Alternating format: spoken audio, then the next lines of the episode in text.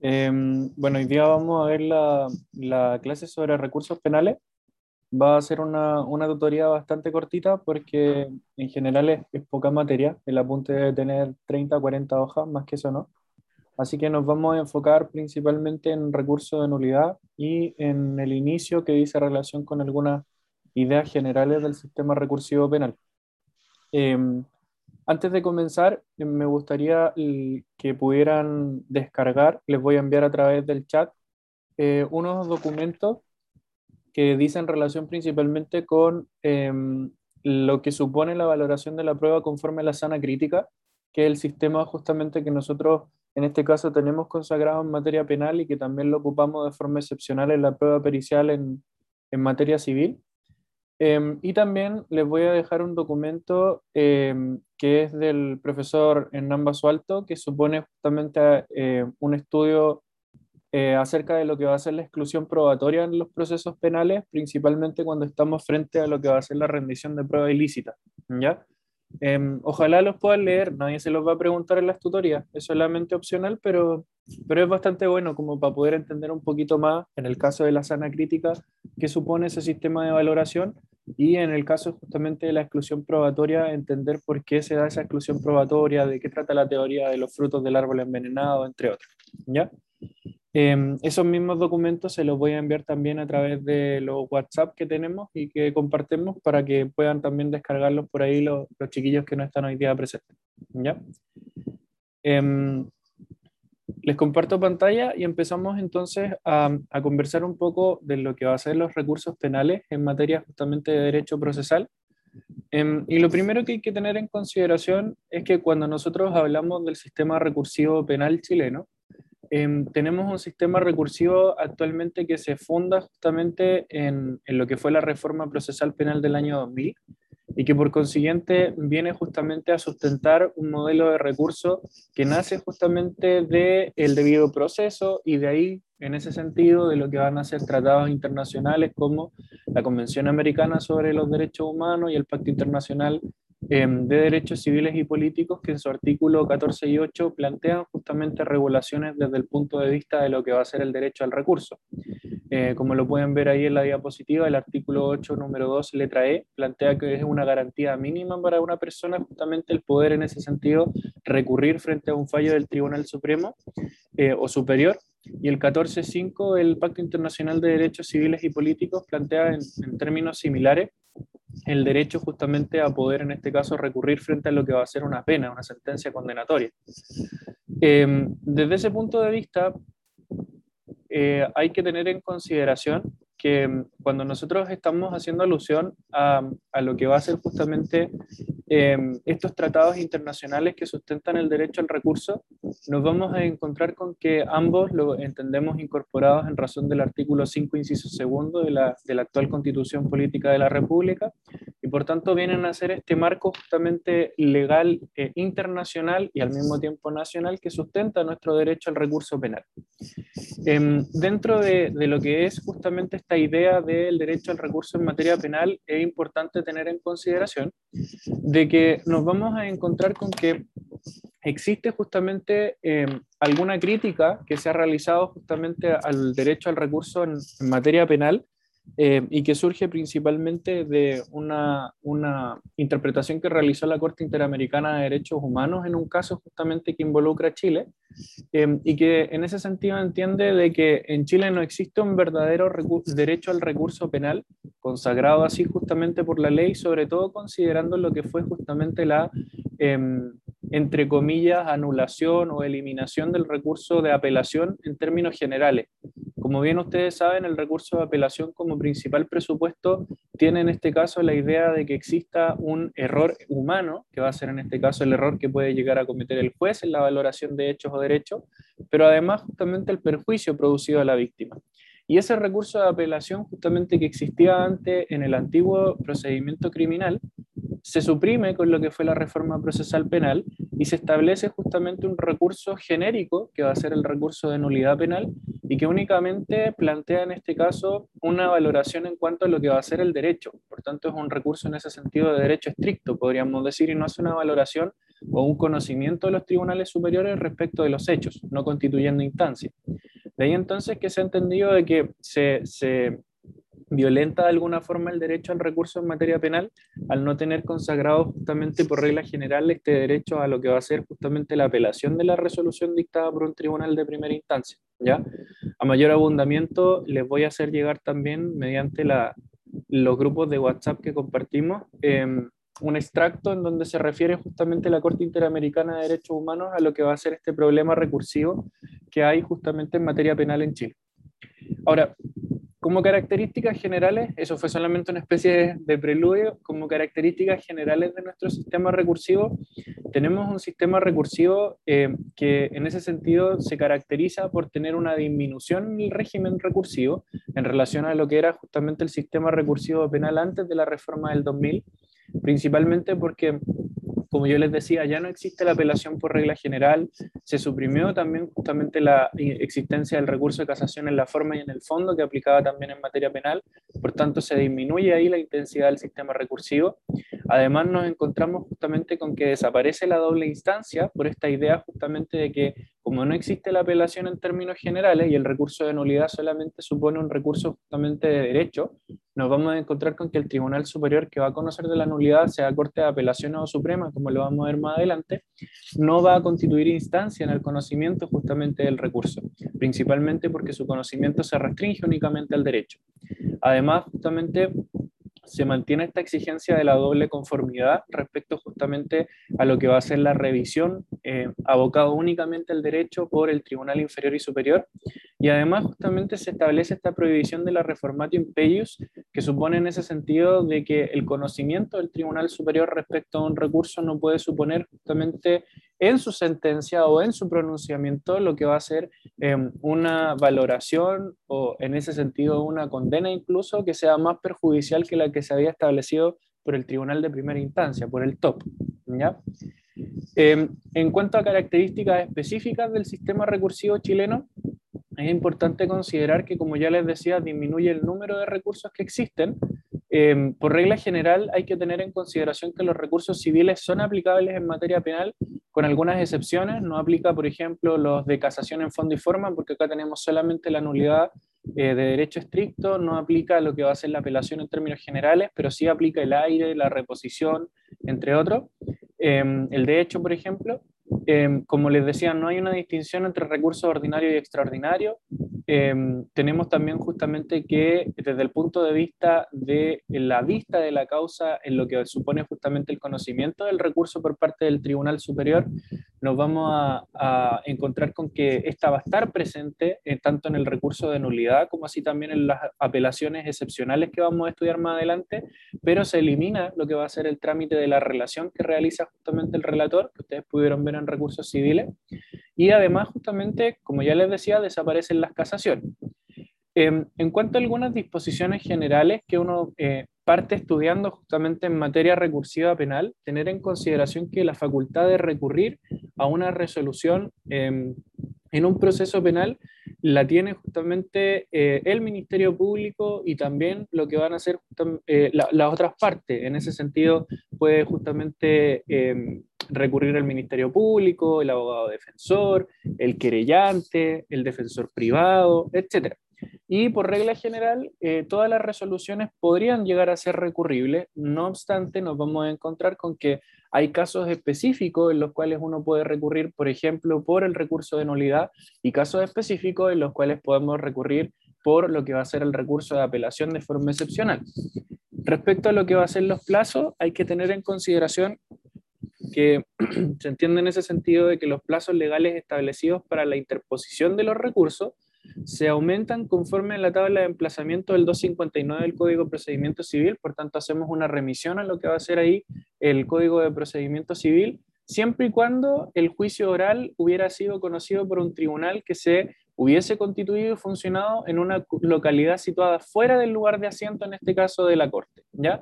Eh, por consiguiente, si em, nos encontramos con que se está conociendo en este caso el juicio oral en el top de, qué sé yo, em, Curicó, por ejemplo, y eh, se encuentra fuera del territorio jurisdiccional de la Corte de Talca, podría llegar a haber un aumento de plazo, ¿ya? Conforme al 259.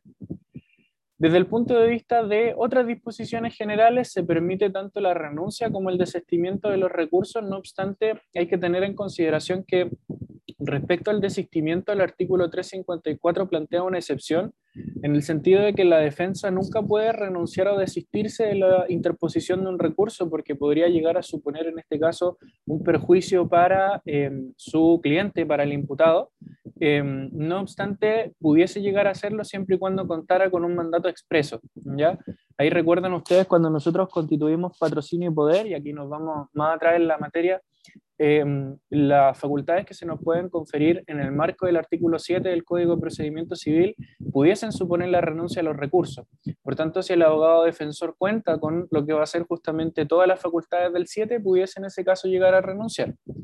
Em, en cuanto a los efectos de la interposición de los recursos, la regla general es que no se suspende la ejecución justamente de la decisión, salvo que nos encontremos frente a eh, un recurso, en este caso, que se interponga contra la sentencia definitiva condenatoria o cuando la ley exprese lo contrario, que van a ser los supuestos de algunos casos de recursos de apelación que podrían ser concedidos con efecto suspensivo, por ejemplo.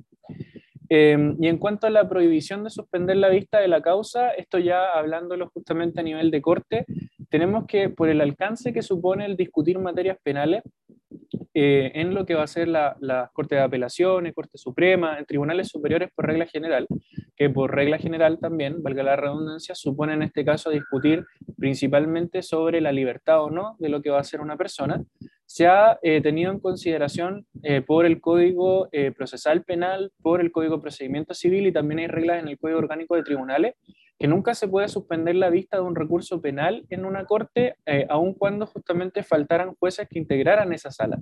Y en ese caso incluso podría llegar justamente a conformarse la sala con jueces que integraran salas, en este caso que estuviesen viendo asuntos civiles, pero los asuntos penales siempre van a tener que ser revisados.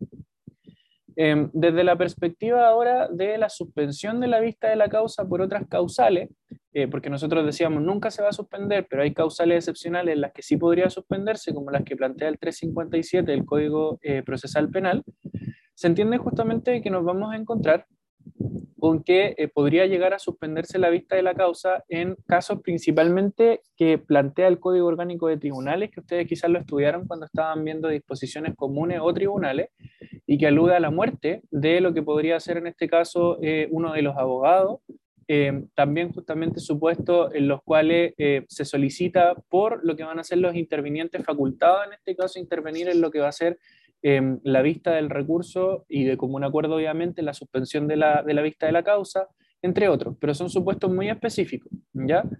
Em, y desde el punto de vista de cómo se realiza la vista de la, de la causa y de los recursos penales, Em, es muy similar a lo que pasa justamente con la vista de la causa en materia civil, salvo que acá no existe relación por parte del relator. ¿ya? Em, en cuanto a la prueba del recurso, la regla general es que cuando nosotros interponemos un recurso, eh, no tenemos que probar necesariamente la causal, eh, principalmente porque vamos en ese caso arguyendo eh, la causal en razón a lo que va a ser la misma resolución. Eh, no obstante, como ahí se señala en el artículo 359 eh, del Código Procesal Penal, el recurso de nulidad puede producir justamente prueba sobre las circunstancias que constituyen la causal invocada, siempre y cuando eh, se haya ofrecido esa prueba por escrito en el mismo recurso.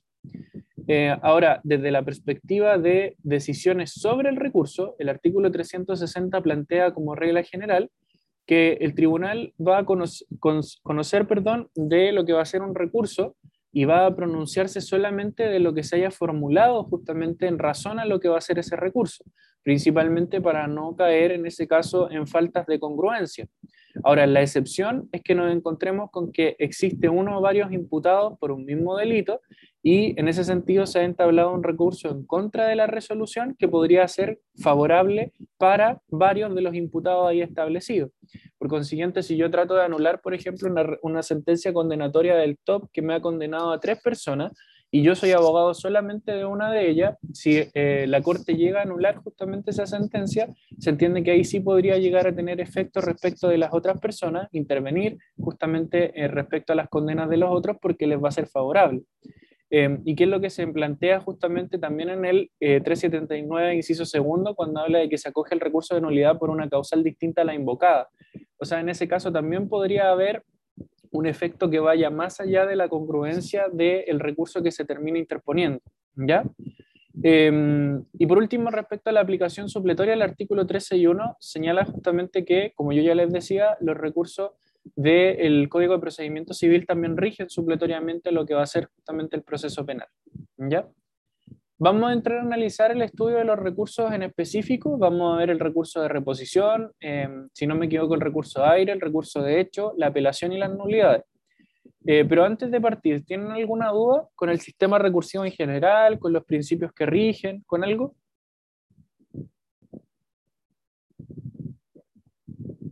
No. ¿Todo claro? Todo claro parece. ¿Ya? Vamos a partir entonces con el recurso de reposición, que ahí ustedes encuentran la regulación en el 362 y en el 363. Ahí como, como consejo, eh, cuando estudien los recursos penales, estudienlo harto con código, ¿ya? Eh, sobre todo el recurso de nulidad y las causales específicas del recurso de apelación, porque son bastante preguntadas y, son bastante preguntadas de memoria, ¿ya? Eh, son muy similares a las causales, por ejemplo, de las casaciones en la forma y en el fondo, pero hay que manejarlas. Disculpa, ¿Mm? ¿Qué, era lo que dijiste que era muy preguntable? Que justo ahí a mí se me borró el audio. Eh, las causales de nulidad y, las los casos en los cuales aplica la apelación. Ah, ya. Gracias, Eva. Em, vamos a partir entonces con la reposición. Eh, lo regula el 362 y 363 del Código Procesal Penal. ¿En contra de qué resoluciones procede? Procede en contra de interlocutorias, autos y decretos. Se interpone dentro del tercero día desde que se ha dictado la resolución que produce el perjuicio. Eh, obviamente se puede interponer en este caso por escrito, no obstante también puede interponerse de forma oral en materia penal en la misma audiencia. Se tramita ante el mismo tribunal que dicta la resolución en este caso que se busca eh, recurrir y el tribunal se pronuncia de plano, pero puede oír justamente a los demás intervinientes. Eh, hay que tener en consideración que el efecto que produce la, interposición de un recurso de reposición es que no nos encontramos con un efecto suspensivo, como si podríamos verlo en una apelación, salvo, dice, cuando eh, contra la misma resolución procede la apelación en ese efecto, o sea, cuando interpusimos un recurso de reposición con apelación subsidiaria, por ejemplo, ¿ya? O cuando en contra de esa resolución lo que podría ser, por ejemplo, la denegación de una prisión preventiva o eh, lo que podría ser una una, eh, una, ¿cómo se llama esto? Objeción a una prueba en materia de audiencia y preparación de juicio oral por ser prueba ilícita. Nosotros interpusimos el recurso de reposición y la ley nos dice ahí también va la apelación y podría ir en efecto suspensivo, por tanto ahí también va a tener ese efecto la reposición. ¿Ya? Eh, como ya les decía, también puede ser interpuesto de forma verbal, de forma oral, Em, en contra de la eh, resolución que se dicta justamente en audiencia, la misma naturaleza jurídica, interlocutorias, autos y decretos. Lo normal, por ejemplo, es que el Ministerio Público apele a la prisión preventiva cuando no se la conceden en la misma audiencia. Em, y desde ese punto de vista se va a interponer entonces tan rápido o tan pronto como se pronuncie la resolución por parte del juzgado de garantía o del Tribunal Oral en lo Penal se tramita verbalmente de inmediato y ahí mismo se pronuncia el fallo, justamente por lo que va a ser en este caso el tribunal eh, de primera, ya sea garantía o sea tribunal oral en lo penal. Eso es reposición, ¿ya? No hay, no hay mayor relevancia con la reposición. Eh, tengan en cuenta todo lo que ya saben de reposición respecto de lo que va a ser los recursos civiles, el concepto en general de qué trata, eh, y en ese sentido los plazos son, son similares. Ahora, en cuanto al recurso de apelación en materia penal, como yo ya les venía diciendo, la apelación se restringe en el año 2000 con la reforma procesal penal. Em, se elimina como regla general dentro del sistema recursivo penal y solamente lo encontramos de forma excepcional dentro del proceso penal. Em, y ahí eh, es importante manejar su regulación en el 364 al 371, que plantean justamente que las resoluciones que van a ser apelables son las resoluciones dictadas por el juez de garantía cuando se pone término al procedimiento em, o se hace imposible la persecución o lo suspenden por más de 30 días o cuando la ley lo señala expresamente. Ojo acá, el artículo 371 plantea que solamente se va, 370, perdón, que solamente se van a recurrir por apelación las resoluciones dictadas por el juez de garantía, que pusieran término al procedimiento. ¿Cuándo se pone término al procedimiento eh, por parte del juez de garantía? ¿Qué podría pasar para que él pusiera término al procedimiento?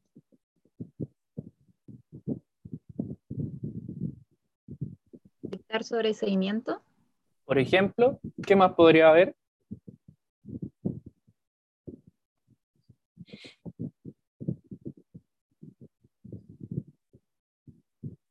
¿Qué pasa cuando hay acuerdo entre las partes o entre el fiscal, la víctima, el imputado? ¿Qué cosas surgen ahí? Salida alternativa. Salida alternativa, ¿ya? Entonces, cuando se pone en término el procedimiento por parte de una resolución dictada por el juez de garantía, eventualmente podríamos apelar, como en sobreseimientos, como en salidas alternativas. También dice cuando se hace imposible la eh, prosecución o se suspende el procedimiento por más de 30 días. Volvemos a la idea original que mencionaron ustedes. Cuando hay, por ejemplo, un sobreseimiento temporal, sobre seguimiento temporal que puede durar más de 30 días y que podríamos apelar. ¿ya? Por tanto, esta es una causal súper abierta que tienen que ir viendo caso a caso a ver si justamente se puede en este caso interponer la apelación o no. Pero también nos dicen los demás casos en que señala la ley, en que justamente la ley señala que aquí hay una resolución que se puede apelar. ¿Y cuáles son esas resoluciones que se pueden apelar? Por ejemplo, la resolución que declara inadmisible la querella, ¿ya?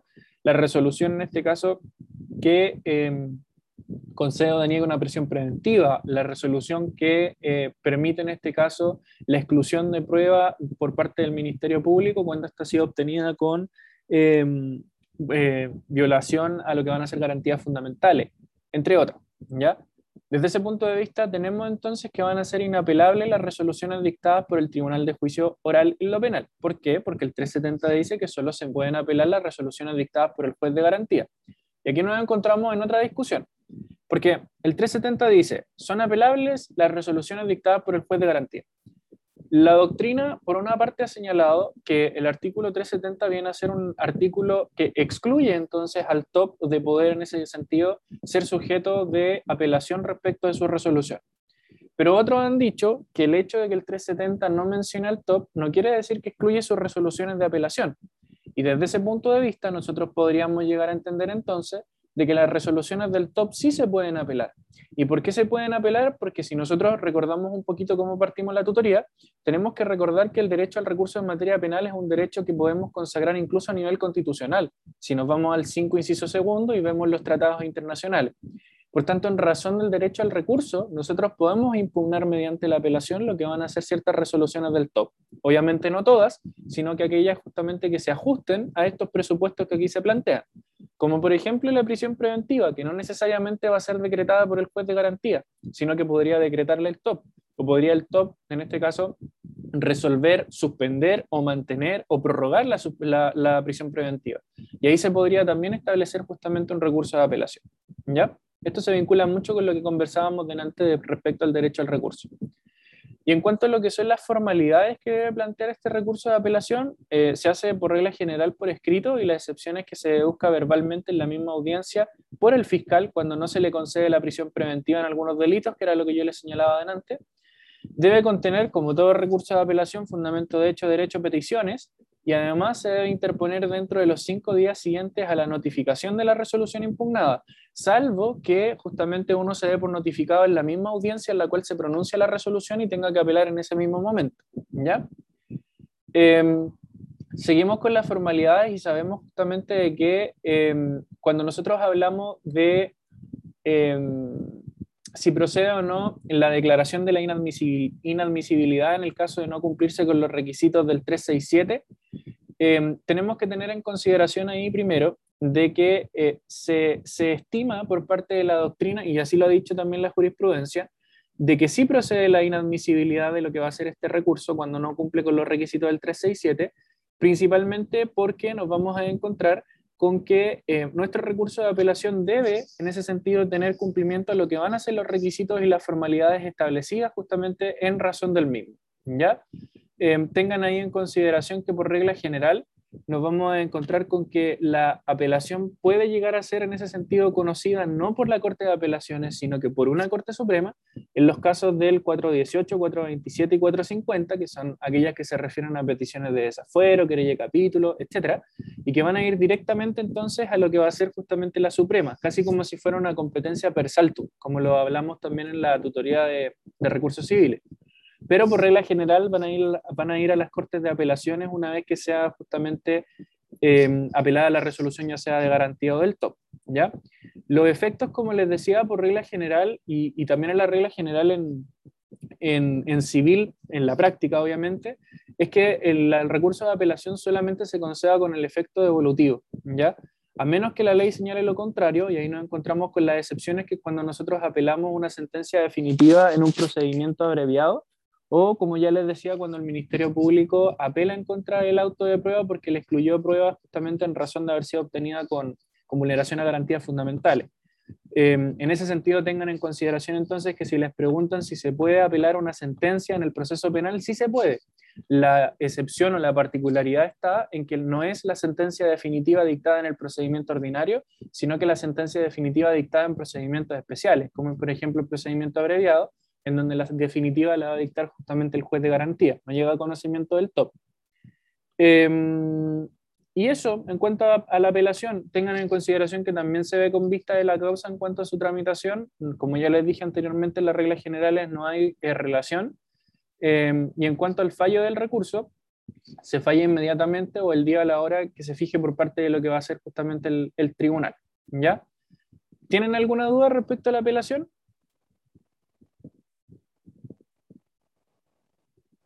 No se va. ¿No? ¿Todo claro? Ya. Todo claro. En cuanto al recurso de hecho, tengan en cuenta que el recurso de hecho va vinculado con el recurso de apelación. Ya así lo estudiamos nosotros en, en civil.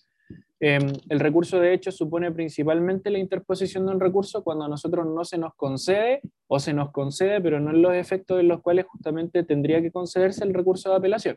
Y de ahí nosotros en civil distinguíamos el recurso de hecho que es eh, verdadero y que es falso. Acá en materia penal no se hace esa distinción, ¿ya? solamente tenemos un recurso de hecho. Y ese recurso de hecho tiene tres causales. Cuando se deniega el recurso de apelación que se estima procedente, cuando se concede siendo improcedente o cuando se otorga con efectos que no se ajustan a derecho. O sea, si procedía en el efecto devolutivo, se dio en ambos, o si procedía en ambos, se dio solo en el efecto devolutivo. El plazo para poder interponerlo se dice que va a ser dentro de tercero día. El artículo no especifica desde cuándo vamos a computar el plazo. En ese sentido, tengan en consideración ustedes que en materia civil nosotros computábamos el plazo de cinco días del recurso de hecho eh, en dos situaciones. Hablábamos que se podía computar desde que se notifica justamente la resolución que deniega, en este caso, el recurso de apelación en primera instancia o desde el certificado de ingreso en segunda instancia. Acá justamente como el 369 no lo especifica, se ha llegado a entender que los tres días se cuentan desde la notificación de la resolución que deniega la apelación o que la concede los otros efectos, según sea la causal. ¿Ya? Se va a interponer ante el Tribunal de Alzada, como son justamente los recursos eh, de hecho por regla general, y em, se van a solicitar los antecedentes que correspondan según sea en este caso la necesidad de la Corte para poder luego fallar en lo que va a ser justamente la, la causa. ¿Ya?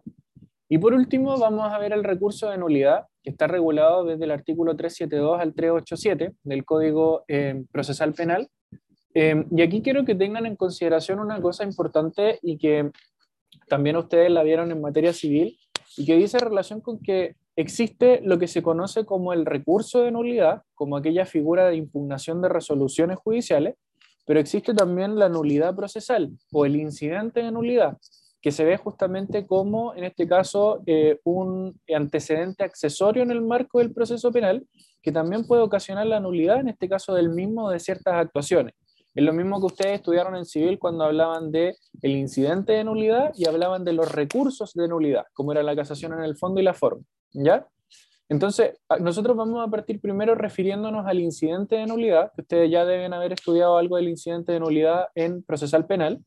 Y ahí tienen que tener en consideración que su regulación la establece el artículo 159 y 165 al 165, perdón, del em, Código Procesal Penal, que desde ese punto de vista, como toda nulidad, es una sanción de ineficacia frente a un acto procesal que principalmente eh, no produce los efectos que nosotros esperamos, ya sea justamente por, em, en este caso, actuaciones de las partes, por eh, contravenciones a la ley, a la constitución, etcétera, y desde ese punto de vista hay que tener en consideración que como toda nulidad, en este caso procedimental, debe fundarse en lo que va a ser el principio tanto de protección como de trascendencia, que son los que figuran justamente en las nulidades o en los recursos de, eh, en este caso, invalidación.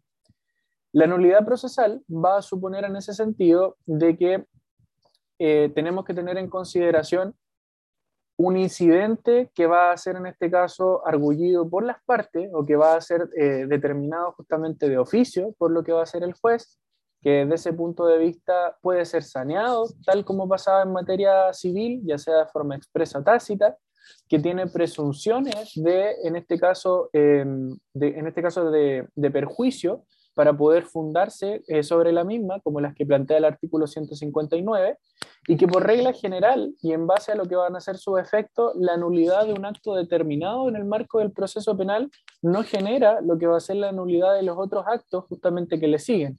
Por consiguiente, si en ese sentido se llega a determinar como nula la, em, qué sé yo, eh, objeción a lo que fue un determinado medio de prueba en la audiencia en preparación de juicio oral, no por ello va a ser también nula toda la audiencia en sí, ¿ya? Eh, no obstante, ahí tienen que tener en consideración, y por eso les mandé el, texto, para que lo pudieran tener, em, existen algunas teorías que aluden al principio de extensión en el marco de lo que va a ser el incidente de nulidad en el proceso penal, como la teoría justamente de los frutos del árbol envenenado, que supone en ese caso en base a la extensión que si hay un fruto una manzana en el marco de este, de este cajón que está envenenada, probablemente contamine a las demás y por tanto es mucho mejor eliminarlas todas, ¿ya? Eh, eso en términos muy coloquiales. Entonces, al igual que pasa en materia civil, la nulidad procedimental se fija sobre lo que va a ser una actuación o un acto procesal, pero podría llegar en este caso a ocasionar efectos respecto de aquellos que lo rodean o respecto de aquellos que también justamente van vinculados a él. ¿ya? Eh, ahora, desde el punto de vista del recurso de nulidad propiamente tal, como esta figura que viene a surgir frente a lo que va a ser una sentencia que vamos a tratar de impugnar, tenemos que tener en consideración que el recurso de nulidad también es un acto jurídico procesal de la parte agraviada, obviamente, de carácter extraordinario, que en ese sentido se interpone en contra de una sentencia definitiva en un procedimiento ordinario simplificado de acción penal privada ante el tribunal que lo dicta, con el objeto de que el superior jerárquico, ya sea la Corte de Apelaciones o la Corte Suprema, invalide el juicio oral y la sentencia o solamente esta, ¿ya? O sea, el objetivo de lo que va a ser en este caso un recurso de nulidad es la invalidación del juicio y la sentencia o solamente de la sentencia, ¿ya? Podría tener esos dos objetivos. Y nos vamos a encontrar con que dentro de sus principales características está que sea extraordinario y que es un recurso de enmienda, ¿ya? Y ahí recuerdan ustedes porque hablábamos de recursos de enmienda cuando estábamos hablando de recursos civiles. Las causales pueden estar principalmente centradas en el hecho de que se ha infringido sustancialmente los derechos o garantías asegurados por la Constitución o los tratados internacionales ratificados por Chile, o que se ha pronunciado una sentencia que hubiera eh, hecho una errónea aplicación del derecho y que hubiera influido sustancialmente en los dispositivos del fallo. Por tanto, si ustedes se fijan en las causales de nulidad que se agrupan en esos dos grandes hechos, apuntan principalmente a causales, en este caso, de vulneración de la ley, de vulneración justamente del derecho, y no dan lugar entonces a una interpretación de los hechos que pudiese realizar ya sea la Corte de Apelaciones o la Corte Suprema. ¿ya? En cuanto a las resoluciones que se pueden impugnar por nulidad, proceden contra la definitiva, eso ya lo señalamos. La legitimación activa la tiene cualquier interviniente en el marco del proceso penal y tiene causales que se van a dividir en causales genéricas del 373 y los motivos absolutos del 374. Y aquí cuando los veamos, ustedes van a poder darse cuenta de que son causales bastante similares a lo que era la casación en el fondo y la forma. Cuando hablamos de la causal genérica, las causales genéricas del 373 se dividen en dos, letra A y letra B. Letra A procede el recurso de nulidad cuando en cualquier etapa del procedimiento o en el pronunciamiento de la sentencia se han infringido sustancialmente los derechos o garantías asegurados por la Constitución o por los tratados internacionales ratificados por Chile que se encuentran vigentes. Letra B, cuando en el pronunciamiento de la sentencia se hubiera hecho una errónea aplicación del derecho que hubiera influido sustancialmente en los dispositivos del fallo.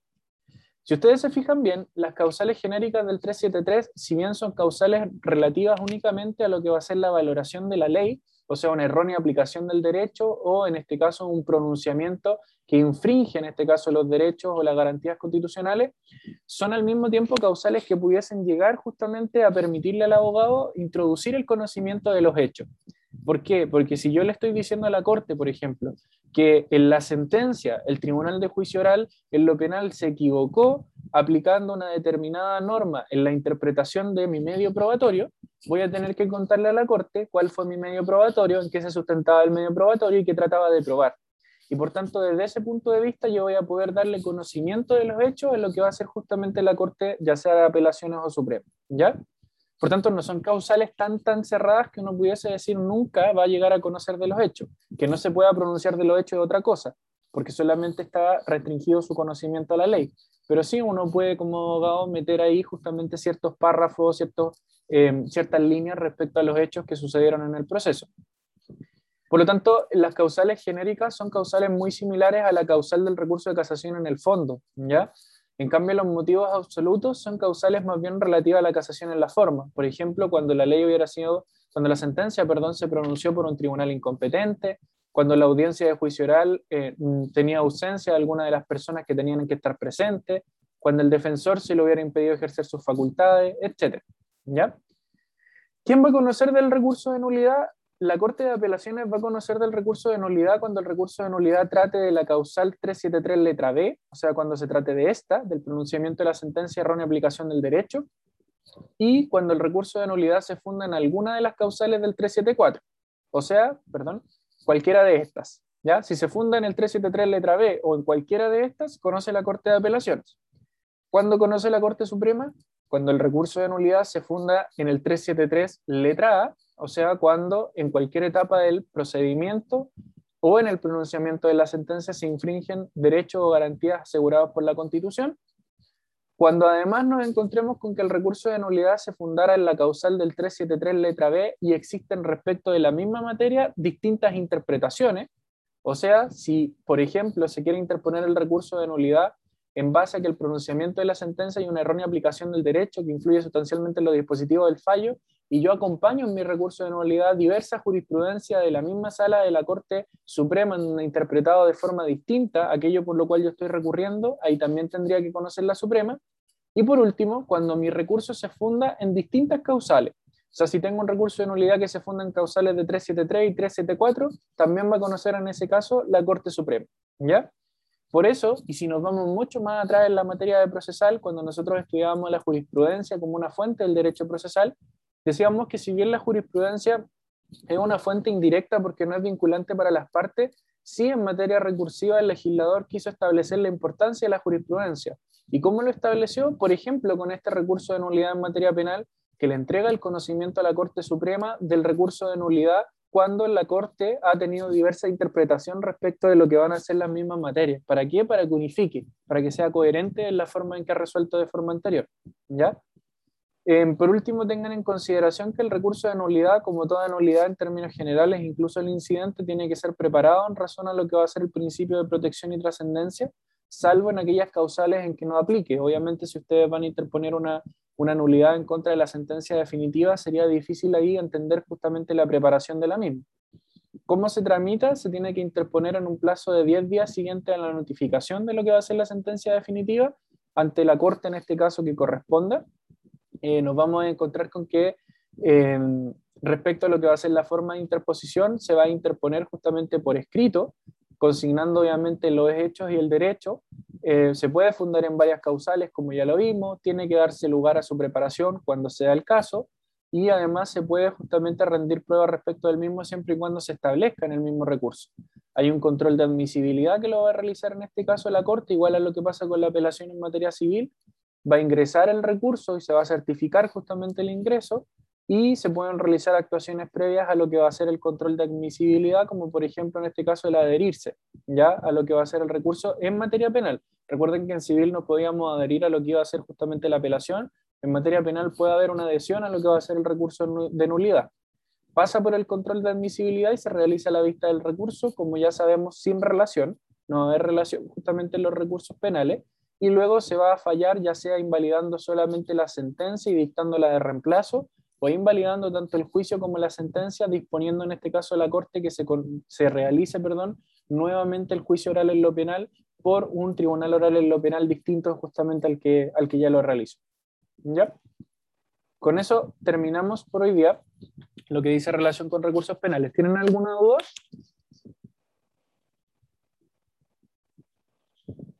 ¿No? ¿No hay dudas? ¿Todo claro? No, o sea, para nada. Les voy a dejar estos dos textos que les mandé por aquí por el chat en el, en el WhatsApp que tenemos en común.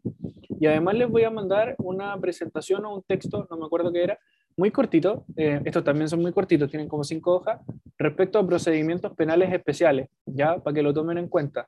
Eh, se entiende que los procedimientos penales especiales están excluidos por cedulario, eh, pero está excluida lo específico de dichos procedimientos, no la generalidad. Por tanto, algún profesor les podría preguntar una definición y algunas características, ¿ya? Así que también se los voy a mandar para que lo puedan, lo puedan tener. Eso, que tengan una buena tarde, eh, estudien harto, disfruten su semana. Mucho cariño. Igual, sea, cuídate, saludos a todos. Gracias.